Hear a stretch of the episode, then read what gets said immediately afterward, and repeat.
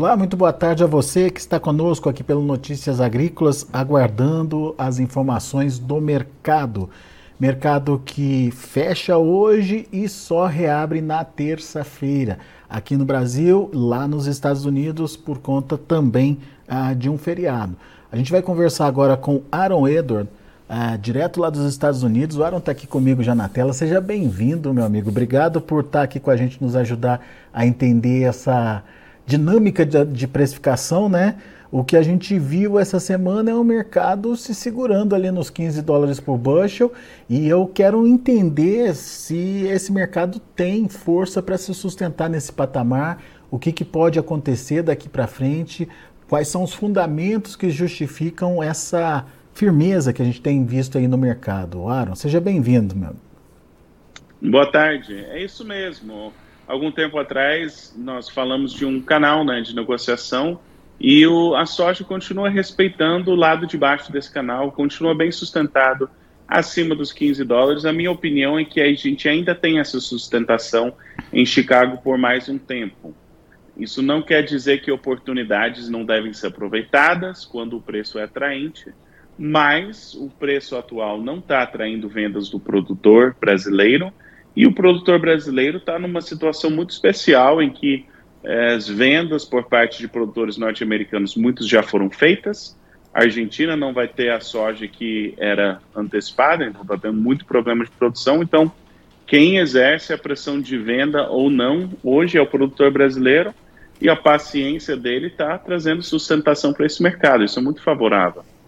Pois é. Diante dessa situação e da chegada da safra, né, o volume agora começa a chegar aí nas mãos do produtor. Você acha que ele ainda tem fôlego para é, manter essa, digamos, essa organização de entrada de safra por aqui? Será que daqui a pouco a gente não vai ver o produtor é, provocando uma verdadeira enxurrada aí de, de, de oferta no mercado, Aro? É, é plenamente possível. A minha opinião, para deixar claro, é que nós temos sustentação em Chicago, a ponto que eu acredito que nós vamos ter oportunidades. Agora, isso não quer dizer que essas oportunidades não devem ser aproveitadas.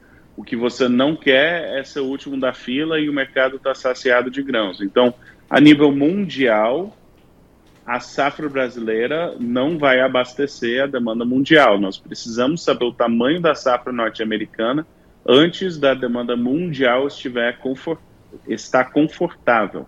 Então, nós precisamos de duas safras grandes, a brasileira foi a primeira, vamos ver a safra norte-americana. Por isso eu digo que tem sustentação, mas o, o, o limite de alta é, desse mercado vai ser balizado pela pressão de venda do produtor brasileiro que precisa fazer vendas.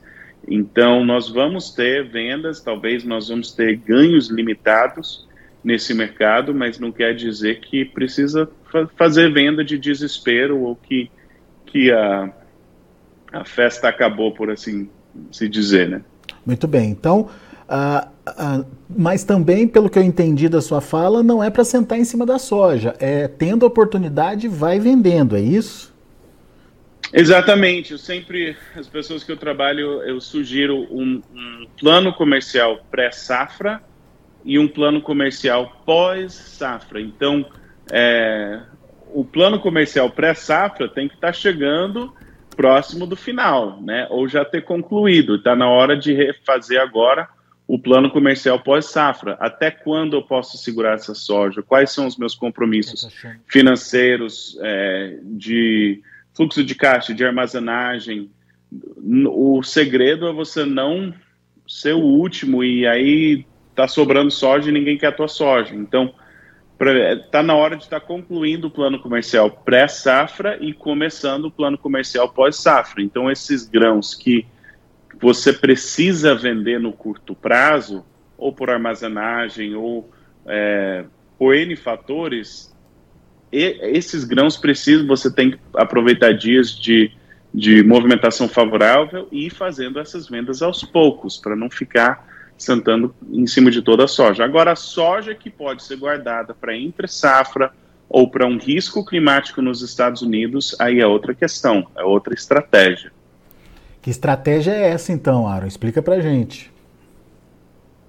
Pois é, aí, aí é, vai de cada um, mas o, o prêmio, o mercado físico no segundo semestre do, do mercado brasileiro costuma ser forte. Tem que lembrar que não vai ter oferta significativa dos Estados Unidos até a chegada da próxima safra, outubro, novembro, e nós não sabemos o tamanho dessa safra. Então, deve ter sustentação até certo ponto no mercado físico no segundo semestre. Agora, por exemplo, abril não vendeu, tem que vender, está todo mundo vendendo. Às vezes você tem um, um, um sell-off grande, essa pressão de venda pode desencadear a pressão de venda em Chicago, que, que derruba os preços. Então, é um mercado, na minha opinião, terceiro ano de laninha, terceiro ano de mercado autista, estoques ainda apertados, mas com uma safra cheia nos Estados Unidos, nós vamos estar mudando esse paradigma e começando a recompor estoques. E o preço muitas vezes cai assim que o mercado tem segurança ou mais segurança. Então é um, é um ano para você ter uma programação, para você fazer um plano, para você garantir que está fazendo vendas mas não precisa, na minha opinião, hoje de desespero de falar que o mercado acabou, que nunca mais vai voltar, que não vai ter chance de fazer boas vendas. Hoje o produtor brasileiro é o dono da bola, por assim dizer, na hora de exercer a pressão de venda e a paciência está sustentando o preço em Chicago. O câmbio pode ajudar mais um pouco. Eu acho que o produtor brasileiro ainda vai ter oportunidades ou boas oportunidades de fazer vendas. Então, temos aí dois momentos diferentes aí para o mercado. O primeiro deles é no curto prazo, principalmente por conta dessa questão aí da, do, do, posicionamento do produtor brasileiro nas vendas. E o segundo momento é lá, talvez, para o segundo semestre, quando a gente já conhece o tamanho da safra americana. Se de fato vier uma safra boa, uma safra cheia, resolve-se o problema de falta de oferta no mundo ou começa, né, tranquiliza o mercado.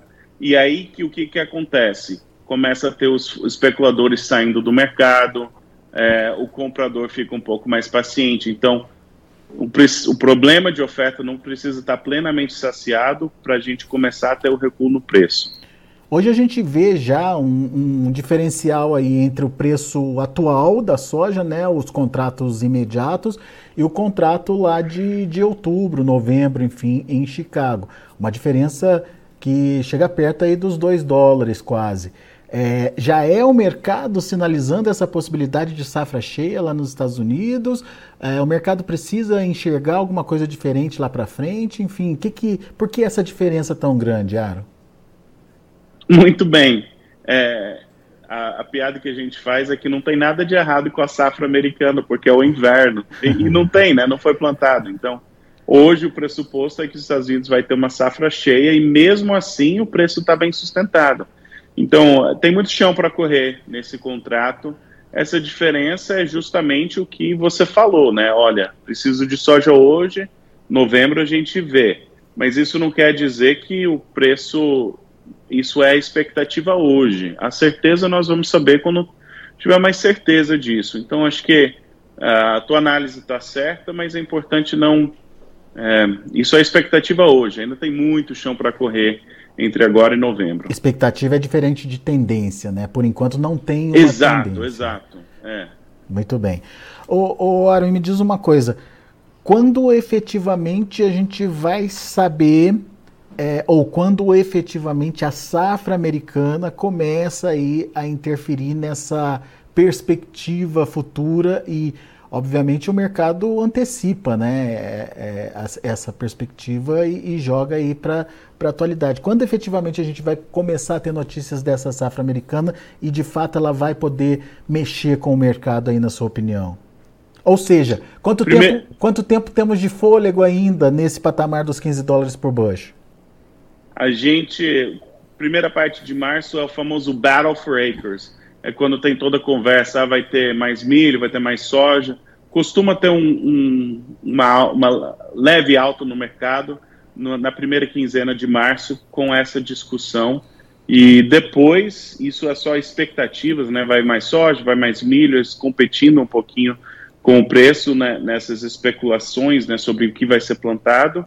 E, de fato mesmo, abril, maio, junho é o plantio que é o maior risco. Então, é, sazonalmente o mercado costuma estar bem sustentado até o meio de junho, ou o risco de baixo costuma ser é, minimizado né, e, e, tem ainda o potencial de alta. Então, Chicago costuma ter boa sustentação até o meio de junho. Depois disso, depende muito. Vai, o risco é grande nos dois sentidos. Muito bem. Então, por isso, você falou que não precisa se desesperar com uma possibilidade de queda drástica da soja nesse momento, certo? Exato. Agora, isso não quer dizer se tem uma alta que estamos esperando pouca, pouco volume no começo de março e você tem prazos e precisa pagar contas, não quer dizer que uh, uma alta em março não deve ser aproveitada com vendas, por exemplo. Uhum. Só sazonalmente Chicago tem sustentação, historicamente. É, e aqui no Brasil ainda tem fator dólar e prêmio para ajudar nessa movimentação aí, né? Exatamente, exatamente. Mas você perguntou quando? Primeiro de março já é, já é março, né? Sazonalmente pode, pode já ter essa conversa, já começa a esquentar o clima nos Estados Unidos, as expectativas começam a mudar, mas abril, maio, junho é mais intenso o plantio. Muito bom. Meu caro, muito obrigado mais uma vez pela sua participação, sempre bom te ouvir, volte sempre, Aaron. Disponha. Grande abraço, até a próxima. Abraço. Tchau. Tá aí Aaron Edward, consultor americano aqui com a gente é, trazendo as informações do mercado. O Aaron acredita numa sustentação do mercado aí acima dos 15 dólares por bushel. É, isso, obviamente, dependendo do comportamento do produtor brasileiro, é, da intenção ou não do produtor de vender. Se o produtor conseguir manter esse ritmo de venda compassado, sem exagero, sem oferta significativa aí, uh, no mercado, é muito possível segundo o Aaron, que esse valor acima dos 15 dólares por bushel se mantenha.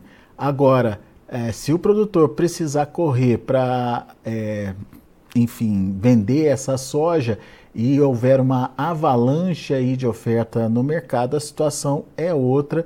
Mas, segundo Aaron, até que a gente entenda o que pode acontecer com a safra americana é, a próxima safra americana, o tamanho dela e o real potencial aí de oferta para o mundo.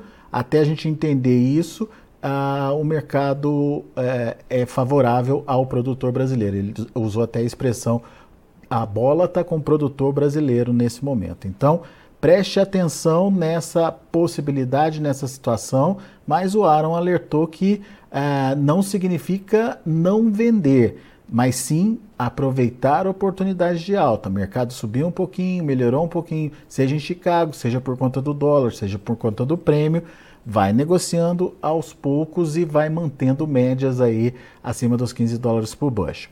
Vamos ver como encerraram as negociações lá na Bolsa de Chicago. De olho na tela, vamos lá.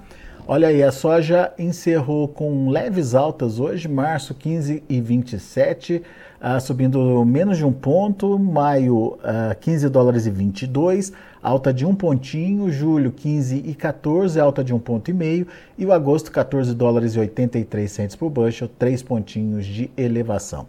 Vamos ver o milho, para março, 6 dólares e 77 centos por bushel, subindo um ponto mais 75. Para maio, 6,77, subindo 2 pontos e meio. Para julho, 6,66, alta de 2 pontos. E setembro, 6 dólares e 10 centos por bushel, 2 pontinhos de elevação também. Pouca movimentação, ou, ou melhor dizendo, é, pouca oscilação nos preços lá na Bolsa de Chicago, tanto para a soja quanto para o milho. Vamos ver o trigo. Trigo também sem mudar muito, aliás, trigo é, foi um, um, um, mercado que acabou sem definição de, de, rumo aí, digamos. O março, por exemplo, fechou com meio ponto de alta, 7,65. O maio ficou no 0 a 0, mesma cotação de ontem, 7,76. O julho, 7,81 teve um leve ganho de 0,25 e o setembro teve uma leve perda de 0,25 a 7 dólares e 89 por bushel. São os números de hoje do mercado de grãos lá na Bolsa de Chicago. A gente fica por aqui. Agradeço a sua atenção e a sua audiência. Continue com a gente.